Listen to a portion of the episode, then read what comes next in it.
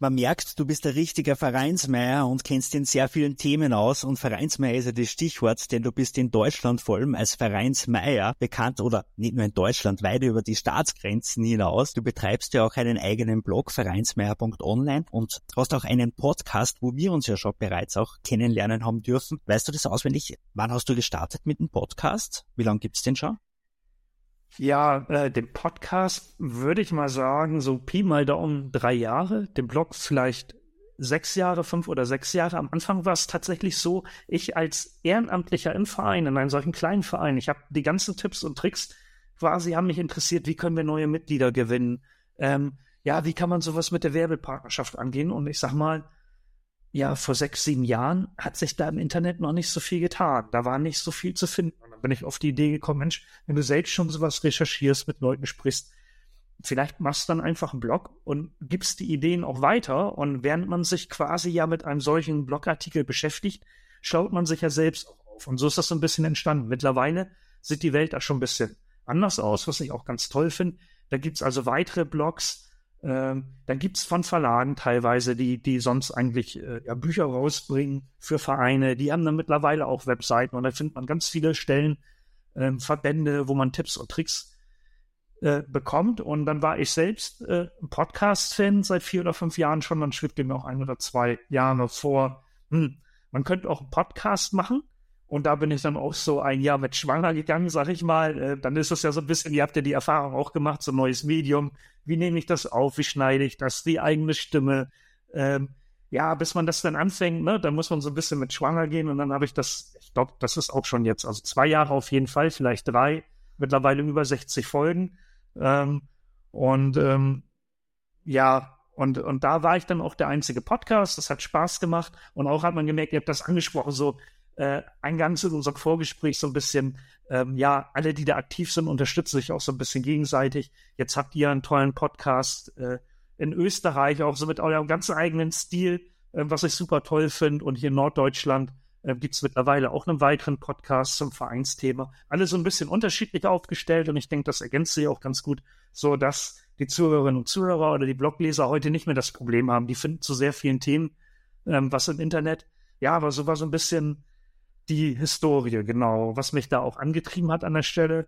Und ähm, ja, ich sag mal, ähm, andere profitieren davon, wenn man Selbstwissen weitergibt und äh, man selbst profitiert davon, weil man sich natürlich beim Artikel schreiben, ihr kennt das auch, ähm, oder auch ihr macht ja auch Seminare zum Beispiel oder habt ja mittlerweile ja auch ein Buch geschrieben, wenn man sich damit auseinandersetzt, äh, dann wird man natürlich selbst auch pfiffiger, findet neue Tipps und Tricks und äh, ja, das ist immer was für die anderen, aber auch für einen selbst. Also von daher ja, das war so ein bisschen die Geschichte des Blogs und des Podcasts.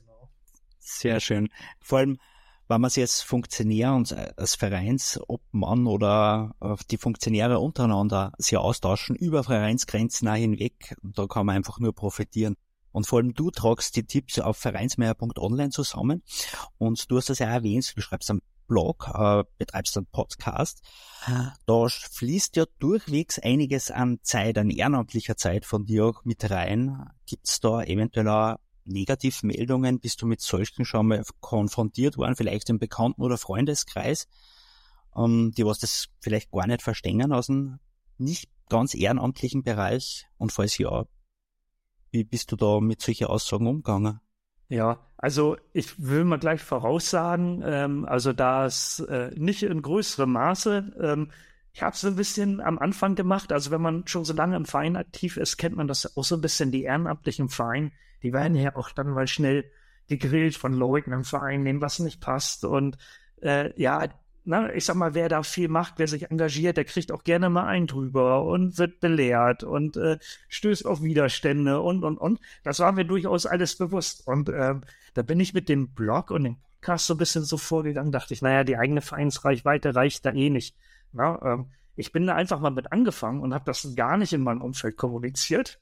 Und äh, ja, hab mir gedacht, ja, von nichts kommt nichts. Äh, und ähm, habe das einfach mal angefangen, weil ich mir auch so ein bisschen durchaus unsicher war, ähm, ob das Ganze ankommt, ob das Ganze funktioniert. Habe mit dem Blog angefangen, später mit dem Podcast nach dem gleichen Muster. Habe dann irgendwann gesagt, komm her, jetzt stellst du das bei Facebook ein, machst ein bisschen die Werbetrommel. Aber das war dann ja schon ein bisschen äh, im deutschsprachigen Raum und habe das eigentlich vor Ort gar nicht so kommuniziert. Ne? Von daher bin ich dem äh, vielleicht entgangen, ich weiß es nicht. Ähm, ja, und äh, mein Motto war so ein bisschen, ähm, und das, ich sag mal, sagen ja auch viele Fachleute, also lieber unperfekt starten als gar nicht. Also viele gehen so perfektionistisch an solche Themen ran, dass einfach so ein Blog gar nicht online geht und entsteht oder ein Podcast. Ne? Und dann kann man lieber unperfekt starten, aber man startet. Ne? Und dann sammelt man seine eigenen Erfahrungen. Und so war es bei mir so ein bisschen auch. Und ähm, ja, dann irgendwann macht das natürlich schon die Runde, aber dann steht schon was da und das war dann schon ganz gut anzusehen, weil man sich schon ein bisschen damit beschäftigt hat und ein bisschen verbessert hat und ein bisschen vielleicht auch eigene Erfahrungen gemacht hat. Dann sah das schon ganz gut aus. Ne? Also habe ich mich quasi elegant äh, dem Ganzen entzogen und äh, als man dann draufgekommen ist in meinem Umfeld, äh, da sah das schon so ordentlich aus, dass ich diese negativen ja, Kritiken oder Nachfragen, wie auch immer, äh, so gar nicht äh, bekommen habe. Ne? Und wenn dann mal das so ein bisschen in die Richtung geht, ähm, dann sage ich eigentlich auch, dass, also, ja, wenn man da Wissen weitergibt, ich glaube, das, das kennt ihr aus euren Seminaren auch. Also Wissen weiterzugeben, ähm, das, das kenne ich auch über meinen Beruf. Ich bin da ja durchaus auch als Trainer unterwegs, allerdings in der IT, was ganz anderes. Ähm, Wissen weitergeben ist eigentlich die ernstvollste Aufgabe, die man haben kann, finde ich persönlich. Und das ist immer ein gutes Argument für mich selbst. Und ja, für Außenstehende, sage ich mal, aus dem Verein, sage ich dann auch gerne, ja Mensch, ich habe zwei Ehrenämter. Das eine ist bei den Liberalen hier vor Ort in der Kommunalpolitik, das andere bei dem Fußballclub und letztendlich ist Vereinsmeier.online, der Blog und der Podcast, mein drittes Ehrenamt so gesehen. Und da profitieren eigentlich alle Seiten von. Denn ähm, das, was ich da entwickle, was ich mir an Informationen aneigne oder vielleicht auch im Austausch, jetzt mit euch, mit meinen Gesprächspartnern im Podcast, ähm, ja, mit Leuten, die Gastartikel vielleicht schreiben und dergleichen, wo man so in Kontakt kommt, das bringe ich ja auch in meine Vereinsarbeit wieder ein. Und umgekehrt natürlich profitiert der Blog ja auch davon, dass man Sachen im Verein selbst erlebt und dann aus der Praxis für die Praxis berichten kann. Ähm, ja, so dass ich da jetzt also keine, kein, keine argumentative Probleme mehr habe, aber man hat schon gehört, also da gibt's eine Menge positive Sachen, die man anführen kann. Gleichwohl will ich auch sagen, ihr habt das angesprochen, das ist durchaus auch eine Menge Arbeit und man muss so ein bisschen gucken. Ähm, deswegen bezeichne ich das auch nicht als irgendwie neue Profession, die ich da aufbaue oder dass ich dann einen neuen Job haben will. Nein, das ist mein drittes Ehrenamt. Ähm, denn man hat ja durchaus andere Ansprüche an einen selbst, aus der Familie, aus dem Umfeld, aus dem Verein, wo man aktiv ist. Man muss dann gesundes Mittelmaß finden. Ne? Und weder das eine noch das andere äh, übertreiben. Aber wie gesagt, so bei den Ehrenämtern finde ich immer, kann man das ganz gut zusammenbringen und äh, ja, dann äh, stellt sich die Frage nicht. Ne? Und ich glaube, mittlerweile kommen auch sehr viel positive Kritiken, weil das dann schon ja doch einigermaßen professionell ausschaut und die Leute eben mitkriegen dass es da so interessante Kontakte gibt, wie mit euch nach Österreich. Äh, Im Gespräch hatte ich schon anerkannten Buchautor und viele andere Leute, Unternehmer teilweise, die irgendwie Apps machen. Ähm, dann denken die Leute schon, das ist eine tolle Sache. Und dann kann ich schon sagen, wenn da mal so ein Thema auftaucht in unserem Verein oder vielleicht auch in einem Nachbarverein oder am Ort, dann stell dir mal die Podcast-Folge an, da habe ich mit jemandem ganz tollen gesprochen, der hat eine Lösung dafür. Für das, äh, ja, äh, was ihr da als Problem habt. Ne? Und äh, ja, so dass sich das ein bisschen aufgeklärt hat. Aber mir ist sehr wohl klar, im Verein, die Ehrenamtlichen, die müssen dickes Fell haben. Äh, wenn man da viel macht, dann tritt man auch mal wen auf die Füße. Und umgekehrt ist es so, äh, ja, wenn man keinem auf die Füße tritt, dann bewegt man sich auch nicht. Das hat auch alles keinen Zweck. Dann ein so einen schönen Satz, den ich immer denke, ja, jeder Verein ne, braucht diese Leute, die sich bewegen, die viel machen, die engagiert sind, die was Neues wollen ähm, auf der anderen Seite gibt es ja auch im Verein die Leute, die da eher ein bisschen ruhiger unterwegs sind und einfach den Verein nutzen wollen und äh, vielleicht auch mal ein bisschen kritischer da sind. Äh, ja, aber ohne die einen würde sich der Verein nicht entwickeln und ohne die anderen hätte kein Verein genug Mitglieder. Ne? So einfach ist das. Also gehört dazu. Ah. Carsten, das hast du jetzt, finde ich, ziemlich gut auf den Punkt gebracht und mir gefällt dir dein Zitat oder Aussage recht gut. Lieber unperfekt starten, als wir gar nicht beginnen. Äh, ich hab's ich glaub, gewusst. ich glaube, Verein ist ganz, ganz wichtig, gerade wenn man alles freiwillig macht, dass man sich einfach Sachen machen traut, Sachen probiert. Mehr wie schief geht kann es nicht, denn lieber probiert als, also, was ich probiert, ist besser als wir gar nicht probiert und sowieso verloren. Und in diesem Sinne, äh, danke schon mal jetzt für die ganzen vielen Infos. Meine, hast du da eine Frage dazu? Wir haben noch eine Überraschungsfrage. Genau, weil dann würde ich dir gern stellen. Ja, sehr gern. Wir haben so Fragen vorbereitet und zu jeder Zahl gehört eine Frage und du darfst jetzt eine Zahl zwischen 1 und 20 auswählen. Oh. Ja, dann nehme ich, nehme ich meine Glückszahl, die 7. okay. Beide, oh, das ist eine lustige Frage. und passt zur jetzigen Jahreszeit, ist es jetzt endlich wieder mal das Wetter schön. Und die Frage lautet im Sommer, wenn du deinen Grill aufgebaut hast, was liegt da drauf? Ha.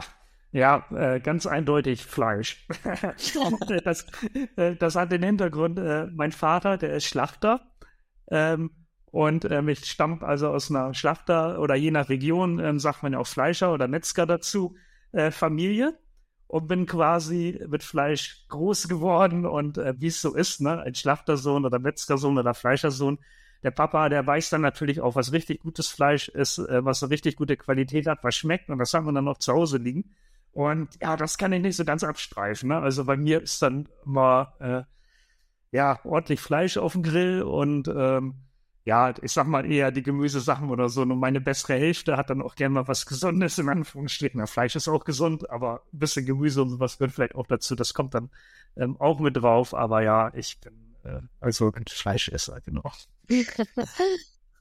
Und eine allerletzte Frage haben wir noch, beziehungsweise nicht wir, sondern auf äh, www.flowcity.at slash podcast können unsere Zuhörer und Zuhörerinnen direkt da live mit dabei sein im Podcast oder auch Fragen an uns und unsere Gäste stellen. Und da haben wir eine Frage von der Sabine. Oh, ich hoffe, ihr ich hoffe, das ist okay, wenn wir jetzt ihren Namen gesagt haben, aber ich glaube schon. Von der Sabine aus Oberösterreich. Und zwar, sie hat die Frage an unseren Gast, also an dich, Carsten. Wenn du jemanden von deinen Mitgliedern für die Arbeit im Vorstand überzeugen würdest, wie würdest du das angehen? Oh, gute Frage. Gute Frage. Also ähm, da, man muss die Leute schon tatsächlich vorher einmal so ein bisschen sichten, denke ich. Das muss zum mhm. einen, muss das passen, man will ja ein gutes Team haben und das soll ja auch dem Vorstand tatsächlich entlasten. Das äh, muss den Leuten zum einen liegen. Aber günstig ist natürlich auch, wenn man mal Leute, die ein bisschen unerfahrener sind, die man vielleicht auch nicht so einschätzen kann und man hat die Posten frei, trotzdem anspricht. Und man muss natürlich Leuten auch Möglichkeiten geben. Ähm, was ich immer unglücklich finde, ist zu sagen, ja, wir brauchen dann einen Sportwart oder wir brauchen da dies oder jenes. Und die Leute wissen gar nicht letztendlich, wo die sich drauf einlassen. Und ich habe so ein bisschen die Erfahrung gemacht, ähm, das auch bei uns im Vorstand so und ähm, ja, unser Vorstandsvorsitzender teilt das auch so ein bisschen. Das macht wirklich Sinn, dass man die Aufgabenzettel hat letztendlich, also die, die Stellenkarten, wie auch immer man das im Verein nennt, dass man die auch wirklich produziert und hat und zu jeder Funktion und Rolle draufschreibt, dass äh, man letztendlich, ja, was, was derjenige dort zu tun hat, und ähm, dann kann man den Leuten ein besseres Bild vermitteln. Und das läuft in vielen Vereinen nicht so. Dann kriegen die das dann einfach übergebügelt. Man hält so ein bisschen hinterm Berg. Und ich glaube, das ist für Leute, die das anfangen, besser, wenn man sagt, das und das sind die Aufgaben, man auch darstellt, wo man helfen kann, wo andere Erfahrungen haben und das vielleicht auch am Anfang mit abdecken. Ähm, überbrücken sollte man das. Und dann ist es natürlich gut, wenn man wirklich ein gutes Team hat.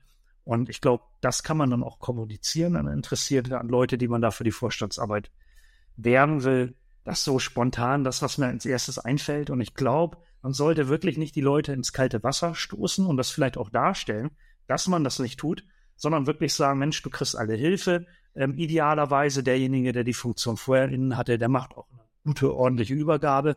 Und alle anderen, die erfahrener und länger im Vorstand sind, helfen dann auch wirklich und lassen denjenigen dann nicht im kalten Wasser zappeln. Und wenn man das so ein bisschen elegant verpackt am Anfang und da vielleicht auch Ängste nimmt und äh, ja auch Fehler für den Staat zugesteht. Ne? Da darf man dann auch nicht ähm, päpstlicher sein als der Papst. das muss einfach drin sein. Das ist menschlich und Leute müssen sich ausprobieren können. Und was man, glaube ich, auch kommunizieren muss, das ist auch immer ganz wichtig. Das fällt denen, die so ein bisschen länger dabei sind, vielleicht ein bisschen schwerer, ähm, dass man den Leuten auch den Freiraum lässt, was für Ideen und Möglichkeiten. Aber vielleicht nochmal, um drauf zu kommen, wenn man so eine Stellenkarte schon mal hat und weiß, wie man da eigentlich sucht und was da macht, ich glaube, dann hat man es leichter, den Leuten darzustellen, was eigentlich die Erwartungshaltung ist. Viele sind ein bisschen abgeschreckt, wenn da Leute schon 30 Jahre den Job gemacht haben und keiner weiß so genau, was dazugehört, dann fühlen die sich schon überfordert in dem Moment, wo man fragt. Ne? Und das ist natürlich unglücklich. Also wenn man selbst weiß eigentlich, was, was diese Stelle beinhaltet, ich glaube, dann ist man schon mal auf einem guten Weg, da den richtigen zu finden. Ja. Das wäre so das, was mir spontan einfällt, ja. Sehr schöne Antwort. Also, so viele Tipps wie heute von dir, Carsten, kriegt man selten wo in so kurzer Zeit.